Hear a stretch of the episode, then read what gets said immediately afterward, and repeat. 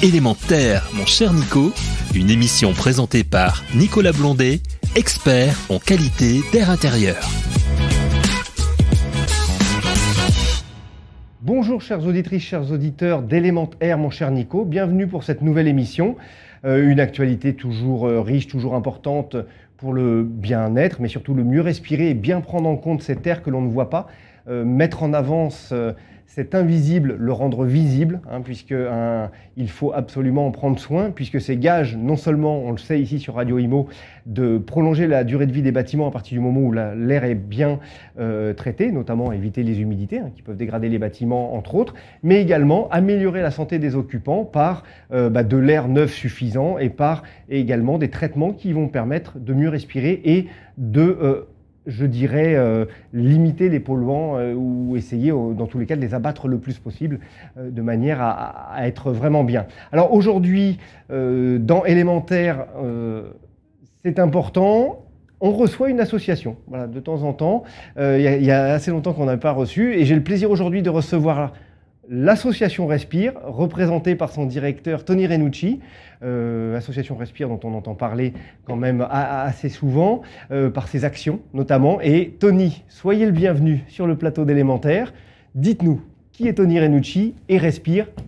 Qu'est-ce que Respire? Qu'est-ce qu'elle fait? Il y a beaucoup de sujets. Oui, alors bonjour, merci pour l'invitation. Donc euh, moi je suis Tony Renucci, je suis le directeur effectivement de l'association Respire, qui est l'association nationale pour l'amélioration de la qualité de l'air qui existe depuis 2011, qui compte 2400 euh, adhérents. Et donc nous, vraiment, euh, notre métier, c'est de sensibiliser sur le sujet de la qualité de l'air. Alors, beaucoup au niveau extérieur, et maintenant, c'est vrai qu'on regarde aussi de plus en plus les sujets de qualité de l'air intérieur, notamment euh, tout ce qui concerne la purification de l'air. En ce qui concerne les, prises en compte de, de, Respire, il y a eu quelques éléments qu'on a pu voir récemment. Alors, vous, je sais que vous avez euh, pas mal œuvré, vous avez œuvré carrément, euh, en ce qui concerne la limitation de la circulation euh, au niveau de devant les écoles. Hein, Exactement. parce on sait que l'automobile ou les systèmes de transport plus généralement, on peut avoir des bus, des camions, des, motos qui vont amener de la pollution. Il faut éviter que cela rentre dans les salles de classe. Et donc là, ça a été quelque chose. On va prendre cet exemple-là. C'est une action qui s'inscrit dans un temps assez long quand on entame ce genre de, de, démarche et de volonté de, le montrer? Oui, bien sûr. Alors peut-être pour retracer un peu l'historique, on a fait une première euh, étude en 2019, la carte des écoles polluées d'Île-de-France, et on a fait des nouvelles éditions de cartes euh, début 2022, donc en Auvergne-Rhône-Alpes euh, et également en Île-de-France. Et ce qu'on voit, c'est qu'on a la totalité des établissements scolaires qui dépassent les recommandations de l'OMS, qui est notre référentiel, notamment au niveau des particules fines, et une quasi-totalité également sur le dioxyde d'azote. Et pourquoi est-ce que c'est important? Parce que les enfants euh, sont les plus vulnérables à la pollution de l'air parce que leurs organismes sont encore en cours de développement. Et donc quand on a des polluants qui vont euh, s'attaquer à leurs organes, à leur corps et qui vont euh, notamment pénétrer par les voies respiratoires, ils sont d'autant plus victimes de cette pollution. Surtout qu'ils respirent des volumes plus grands proportionnellement par rapport à nous et des rythmes respiratoires Bien sûr, ils sont, leur taille est au niveau des pots d'échappement, ils respirent plus vite, donc ils aspirent plus de polluants que les adultes. Et donc, puisque leur organisme est en cours de formation, c'est d'autant plus dangereux. Donc notre travail de sensibilisation via les cartes a permis aussi de mettre en avant ce sujet, on n'a pas été les seuls à en parler, mais nous, ce qu'on a demandé en termes de solutions, c'est qu'il y ait de plus en plus de rues aux écoles, et ça a permis aussi d'enclencher ça, notamment au niveau de la ville de Paris. Et, donc après, comment... Alors, c'est toujours intéressant de savoir comment, ou la ville de Paris, ou d'autres... Euh, je dirais, collectivités territoriales, euh, ou s'emparent du sujet, ou euh, ont une approche vis-à-vis de celui-ci, puisqu'on se dit à un moment donné, ah, on vient nous voir, on vient nous parler qu'il y a des désagréments, euh, c'est montrer qu'il y a quelque chose qui ne va pas. Souvent, au niveau politique, au niveau collectivité, c'est montrer un truc qui ne va pas, quelquefois on veut l'éviter, parce que ce n'est pas très reluisant, mais il faut agir. Donc comment est accueilli Respire par justement ces, les collectivités? Mais plutôt bien, parce qu'en fait, notre rôle, c'est d'être des lanceurs d'alerte. Mhm. Donc nous, on porte des sujets dans le débat public, on tente des choses, on expérimente, euh, on, on prend des prises de position assez fermes, et après, on les pousse à agir euh, parce qu'on mène des campagnes, parce qu'on mène des mobilisations, et aussi parce qu'on fait des propositions. On est aussi mhm. quand même un acteur de référence au niveau institutionnel. Et donc, c'est plutôt bien accueilli. Alors après, la critique n'est jamais... Euh, agréable à entendre, mais on, On est, est constructif, toujours. Mais on est constructif parce qu'on fait des propositions, parce qu'on Mhm. discute, on discute hein, avec la ville de Paris, avec les autres collectivités. Mhm. On a même monté un comité de pilotage de suivi euh, de l'aménagement des rues aux écoles, à laquelle- auquel d'ailleurs je participe la semaine prochaine. Donc on, on co-construit avec eux, mais notre rôle c'est aussi de leur dire mettez à l'agenda certaines priorités, certaines rues, parce que euh, ce que nous voyons dans nos cartes, c'est que ce sont des rues très polluées et voilà, il faut les prioriser pour les aménagements de rues écoles. Est-ce qu'il y a déjà des exemples de rues qui ont été traitées et pour lesquelles, euh, a posteriori, en, en- en ayant euh, limité cette circulation finalement, voire euh, l'empêcher, hein, peut-être aux horaires de, de dépose des enfants ou autres, est-ce qu'on a vraiment des, des niveaux significatifs de, de baisse de- des polluants? Alors, c'est une bonne Et Vous avez deux, trois exemples peut-être Oui, oui. Alors, il y a des rues déjà qui ont été piétonnisées euh, par nos actions. On en a vu dans le 19e arrondissement, on en a vu dans le 20e. Là, on a eu le cas de la rue d'Orsel sur laquelle on s'est beaucoup mobilisé dans le Mhm. 18e, qui a été piétonnisée cet été. Donc, on a des résultats.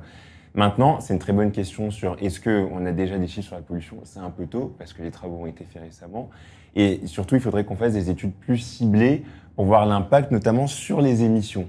Euh, et c'est notamment un projet qu'on essaye de porter là avec plusieurs acteurs, donc j'espère qu'il verra le jour en 2023. Mais aujourd'hui, les données qu'on a dans les cartes sont les données euh, des ASCA ou d'Air Paris en Ile-de-France, Mhm. donc qui sont issues à la fois de mesures et de modélisation. Et donc c'est encore un peu tôt pour voir un impact direct, mais il sera évident, puisque les voitures sont la première cause d'émissions, notamment du dioxyde d'azote.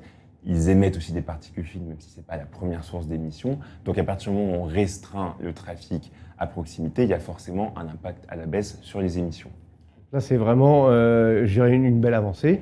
Oui, Sur ce plan-là, de même, en parallèle, euh, je sais que là, sur cette rentrée, vous avez euh, œuvré sur le, le- comment dirais-je, le contrôle technique Oui. des, deux, des deux roues, Oui. des deux roues motorisées. Oui, exactement. Et, et- et là, quand même, euh, on connaît aussi la vaillance, je dirais, de la défense des motards, généralement, et ça, ça a dû être quelque chose où vous avez dû entendre deux, trois retours, non? Oui, peut-être juste pour expliquer euh, rapidement. Aujourd'hui, il y a- un contrôle technique pour les voitures hein, qui existe depuis 1992 et il y a une directive européenne qui euh, impose un contrôle technique pour les deux roues motorisées. Mhm.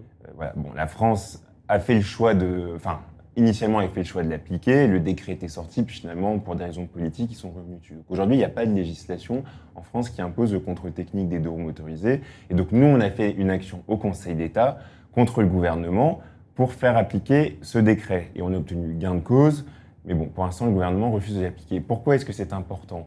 Euh, Déjà parce que le but du contrôle technique, c'est de sortir de la circulation ce qu'on appelle les épaves, c'est-à-dire les deux roues qui ne sont pas aux normes, euh, qui ne répondent pas à certaines caractéristiques techniques, notamment en termes d'émissions de pollution, notamment atmosphérique Non et sonore. Voilà. Et ce qu'on remarque, c'est qu'on a une accidentalité qui est aggravée, notamment dans les deux roues qu'on appelle débridés, c'est-à-dire ceux qui sont modifiés pour aller plus vite, pour avoir plus de puissance. Et donc c'est ça l'intérêt du contrôle technique des deux roues motorisées, et notamment l'intérêt pour réduire leurs émissions qui sont réelles hein, en termes de monoxyde de carbone, en termes de particules fines, en termes d'oxyde d'azote. Les deux roues, ça pollue, et pas moins qu'une voiture, comme on l'entend souvent. C'est un moteur à quatre temps et qui consomme à peu près le même volume euh, de, de carburant au 100 km. Donc on peut bien imaginer qu'on doit être dans des niveaux similaires.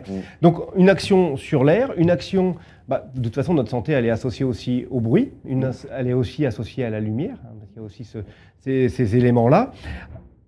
Plus récemment, une- une, euh, un travail qui a été fait aussi dans des lieux euh, d'éducation des enfants, Mm.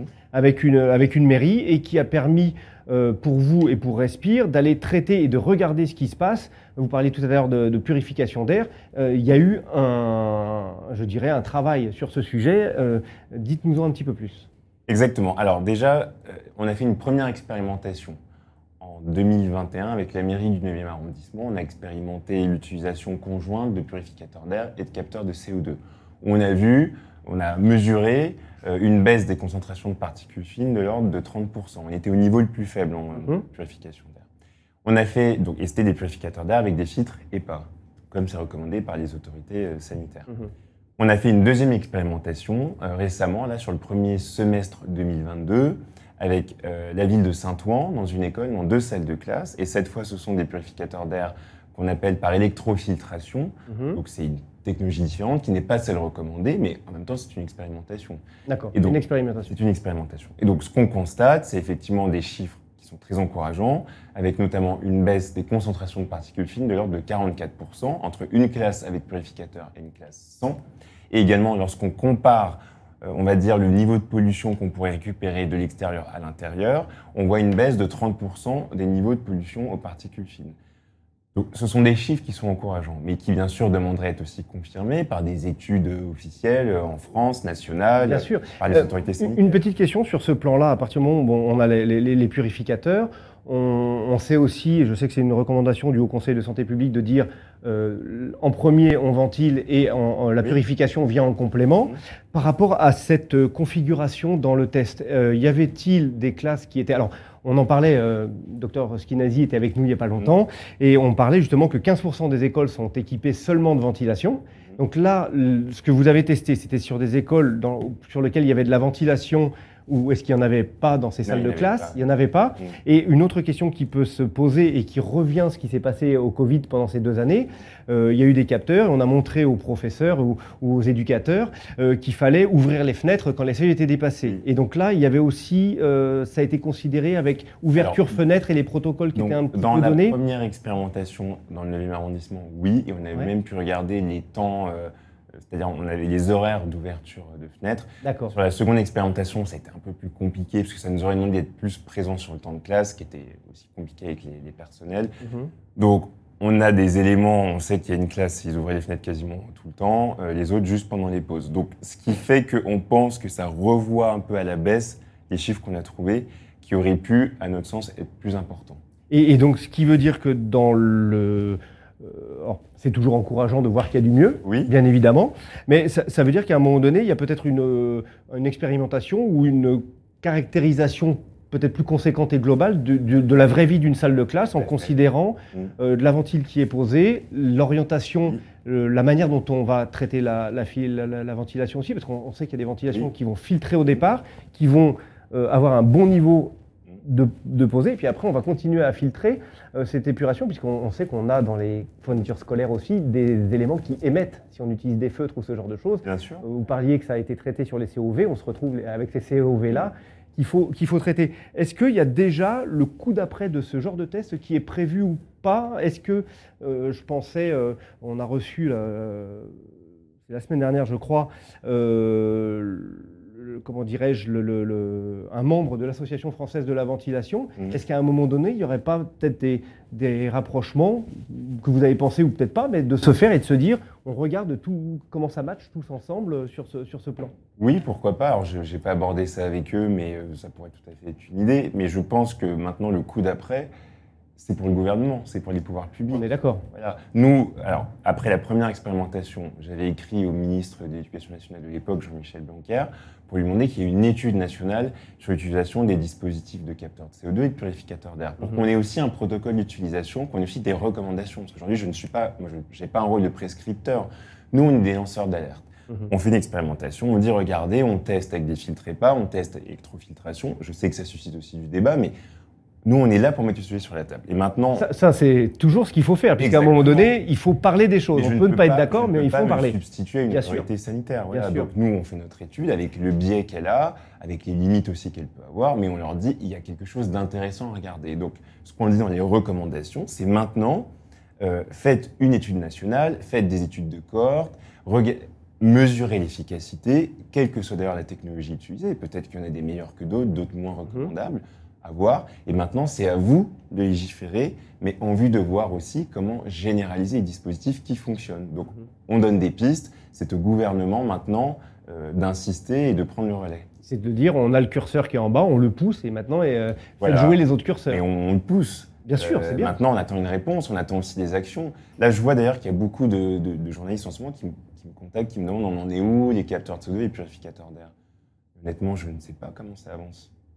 Non, mais il y a eu un Bien sûr. fonds, il y a eu un fonds euh, de, de plusieurs millions d'euros, enfin c'était pas énorme, hein, qui avait été mis à disposition des collectivités pour financer les capteurs de CO2, hein, pas les purificateurs. Oui, oui, il y a eu 20 millions de mis sur la table et Les financements partiels. il y a partiel et il y a même eu des rappels au comment dirais-je au chef d'établissement pour dire vous avez cette enveloppe utilisez-la parce que ça n'a pas été Mais- ça a pas été mais on peut tout pas, de suite de nature bah, l'habitude n'est pas là. on, Déjà. peut pas dire aux collectivités mettez en place. C'était aussi recommandé d'ailleurs par le Conseil scientifique. Bien sûr. On peut pas euh, dire aux collectivités mettez en place ces dispositifs, mais assumez le coût tout seul. Voilà, le coût est trop important, notamment pour euh, des villes qui n'ont pas les moyens ou qui sont plus petites. C'est pour ça qu'il faut être agile et puis réfléchir tous ensemble bien évidemment. Et c'est pour ça qu'il faut un plan d'action et les financements au niveau national. C'est ça. Euh, petite, on, arrive bientôt au bout de l'émission, Tony, et puis euh, je sais que vous êtes venu en- entre deux créneaux et je vous en remercie. Euh, un petit mot de la fin, d'autres peut-être sujets qui approchent, dont on peut parler, des- d'autres vues que Respire veut porter. Euh, Oui, alors nous, on a deux sujets là qui vont arriver. Alors, déjà, on continue sur tout ce que je vous ai dit avant, mais il y a le sujet notamment des pics de pollution. La procédure de gestion des pics de pollution qui, à notre sens, ne nous paraît plus adaptée. Et donc là, nous allons travailler avec notre conseil scientifique. On a des chercheurs hein, du Mhm. CNRS, de l'INRIA, euh, des spécialistes du sujet. Et on va faire des propositions, euh, j'espère à l'automne, pour proposer des pistes de réforme euh, sur ce sujet. Très bien, et ben on va suivre tout ça avec attention. Et puis encore, euh, euh, bah, Respire euh, 2000. Alors, vous disiez plus de 2000 adhérents. Oui. On va retrouver quelle typologie d'adhérents? Des particuliers, des professionnels? Quels sont les... Oui, c'est principalement des, des- de- des particuliers, des individus, notamment très intéressés par le programme de déploiement de microcapteurs, parce qu'on a aussi des microcapteurs euh, Respire qui ont une visée avant tout euh, pédagogique. Bien sûr. Et, euh, et voilà, puis bon, bah, ça, ça grossit, ça gonfle à chaque fois. Après, bon, les profils diffèrent. Il y a des gens qui ont très envie de s'investir, d'autres qui veulent surtout avoir des capteurs, d'autres qui veulent juste recevoir des mails. Donc, comme dans toute organisation, il faut être assez flexible au niveau de l'engagement. Et ben, cet engagement, bah, encore félicitations pour celui-ci, parce que Merci. on le dira, on peut le dire à tout le monde.